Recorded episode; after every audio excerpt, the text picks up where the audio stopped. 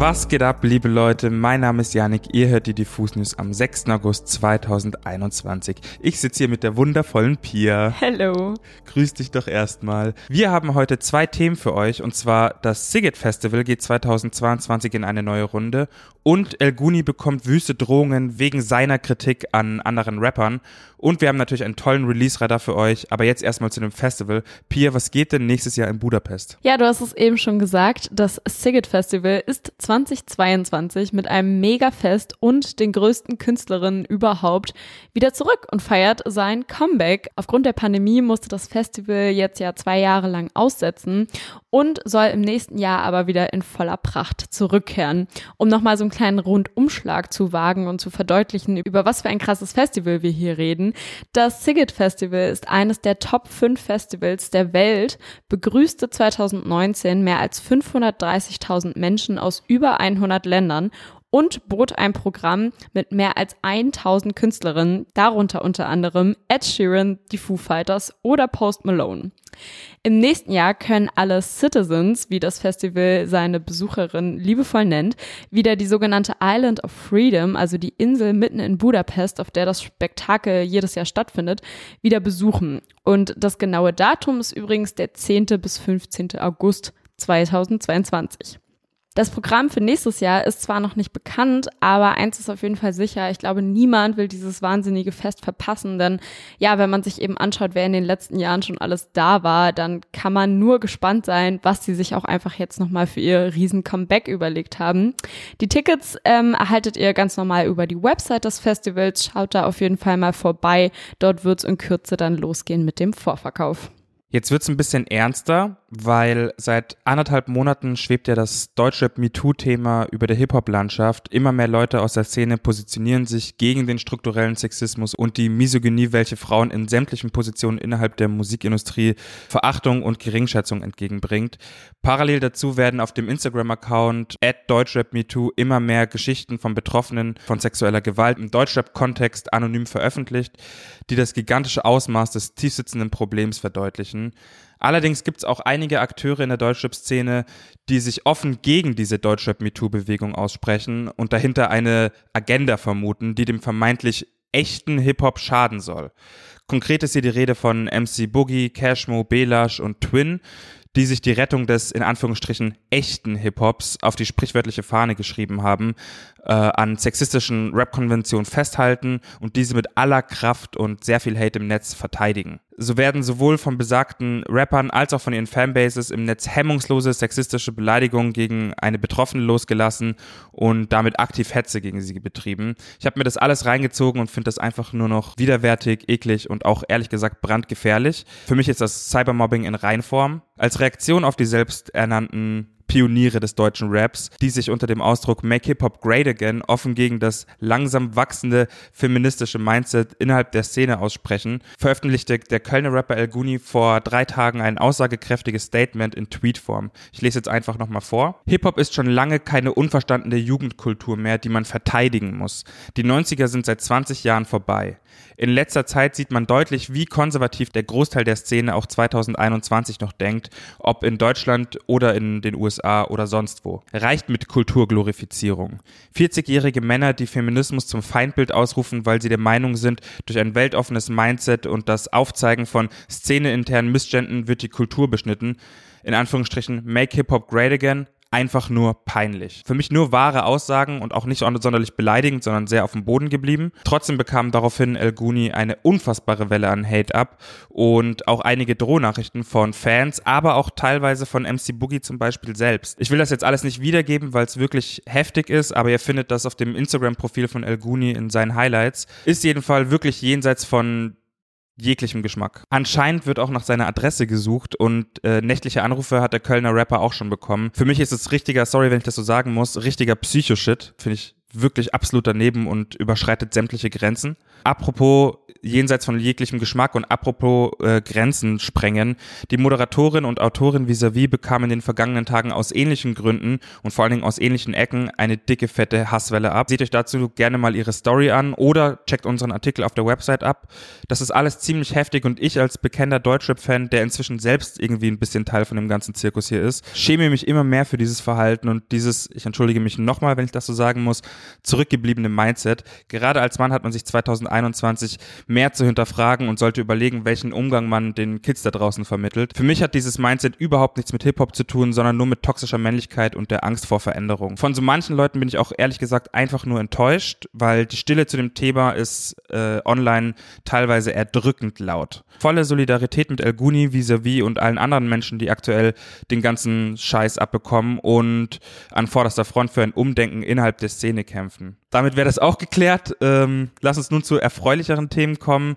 Was geht denn heute im Release-Rad ab hier? Also, da sind in dieser Woche zum Beispiel Maneskin am Start. Die haben nämlich heute ihre neue Version oder eine neue Version ihrer Hitsingle I Wanna Be Your Slave veröffentlicht. Die Originalsingle hält sich in Deutschland ja bereits seit zehn Wochen in den Top 10 der Singlecharts und Bisher sieht es tatsächlich auch nicht so aus, als würden Maneskin Platz für neue Chartstürmer machen wollen. Aber für die neue Version von I Wanna Be Your Slave haben sich die diesjährigen ESC-Gewinner jetzt den Godfather of Punk, und zwar Iggy Pop, zur Seite geholt und eine neue Version aufgenommen. Damit haben Maneskin sich selbst auch einen riesen, riesen Traum erfüllt, wie sie zum Beispiel im folgenden Statement erklärt haben. Es war eine solche Ehre, dass er unsere Musik mag und mit uns arbeiten wollte. Wir sind ja nicht nur mit seiner Musik aufgewachsen, sondern er hat uns auch überhaupt erst dazu inspiriert, eine Band zu gründen. Es ist unglaublich, dass wir die Chance hatten, ihn kennenzulernen und gemeinsam Musik zu machen. Kleiner Fun Fact auch in Sachen Inspiration. Schon im Jahr 1969 sang Iggy Pop in einem Song I Wanna Be Your Dog. Könnte also sein, dass Iggy Pop nicht nur die Inspiration für die Bandgründung war, sondern auch zu dem Song I Wanna Be Your Slave. Spannend. Georgia Smith hat eine neue Single veröffentlicht, die mir persönlich richtig gut reingeht. All of This heißt sie und wurde von Guilty Beats Beats mit TZ geschrieben, produziert. Zuerst setzen da so einige leichte afrobeatige Drums ein, dann kommt so eine sanfte Melodie und Georgia macht mit ihrer wundervollen Stimme natürlich wieder ihr komplett eigenes Ding aus der Sache. Inhaltlich ist All of This ein richtig tiefgehender Herzschmerz, Liebessong und da schwingt auch so ein bisschen eine Sehnsucht mit. Ich liebe das. Hört euch das an, es ist soundmäßig auf jeden Fall sehr abwechslungsreich und ich glaube, Georgia ist langsam aber sicher ready, ein neues Album rauszubringen. Ich freue mich. Bin gespannt auf jeden Fall, da würde ich mich auch sehr drauf freuen. Weiter geht's mit The Weeknd. Der hat nämlich heute seine neue Single Take My Breath veröffentlicht. Wer in den letzten Tagen die Instagram-Story des Kanadiers so ein bisschen verfolgt hat und auch aufmerksam durch die Hauptstadt hier gelaufen ist, dem sind vermutlich wirklich auffällige Projektionen an Gebäuden in der Nähe des Alexanderplatzes aufgefallen, aber vielleicht auch in anderen Großstädten auf der ganzen Welt. Zu sehen war nämlich immer überall die Zeile The Dawn is coming, also die Morgendämmerung kommt, aber ohne Erklärung. The Dawn is here verkündete The Weekend jetzt aber überall, seitdem seine neue Single draußen ist und sorgte damit quasi endlich für Aufklärung. Die Single ist übrigens vermutlich ein erster Vorbote auf ein neues Album. Auch wenn das noch nicht offiziell angekündigt wurde, verriet The Weeknd in einem Interview mit Mark Anthony Green für das Magazin GQ, dessen Cover er übrigens der aktuellen September-Ausgabe ziert, dass seine neue Platte in Anführungsstrichen das Album ist, das er immer machen wollte. Auch wenn das jetzt noch nicht wirklich sehr aussagekräftig ist, können wir, glaube ich, festhalten, dass er das 80er Jahre Revival, das er ja mit seiner Single Blinding Lights schon 2019 gestartet hat, noch ein bisschen weiter fortführen wird. Take My Breath lebt nämlich von diesen glitzernden Miami Vice Synthesizern und generell die ganze Produktion ist super verhallt und funkelnd und man merkt einfach komplett die Verwandtschaft zu After Hours. Kleiner Fact auch noch da am Rande und zwar zu dem Video, das natürlich mal wieder sehr The Weeknd typisch verquölt und verschroben und spielt im großen Teil in einem futuristischen Nachtclub. Aber was viele vielleicht noch nicht wussten, der Clip sollte eigentlich diese Woche vor den Vorführungen von The Suicide Squad, dem neuen Kinofilm, in den IMAX-Studios gespielt werden. Das Video arbeitet aber mit intensiven Stroboskop-ähnlichen Beleuchtungen und aufgrund der Bedenken wegen möglicher Krampfanfälle wurde eben die Vorstellung jetzt zurückgezogen. Nichtsdestotrotz ist Take My Breath, finde ich, eine würdige Single, mit der The Weeknd eine vermutlich neue Albumphase einläutet. Deswegen hört euch die auf jeden Fall mal an. Finde ja auch spannend, dass quasi nach After Hours, was ja in den, in den späten Nachtstunden spielt, jetzt quasi The Dawn Is coming, ja, ja, genau. Quasi die, direkt die, ich habe jetzt sehr oft quasi gesagt, aber direkt die Fortführung finde ich super. The Weeknd einfach ein unfassbarer Konzeptkünstler und unfassbarer Output auch. Lent und Hugo haben einen neuen Song rausgebracht und wer mich kennt, weiß, ich bin ein krasser Lent-Fan. Aber in Kombination mit Hugo kommt nochmal ein ganz anderer Vibe zustande und man lernt nochmal eine andere Facette von Lent kennen, äh, die mich richtig abholt.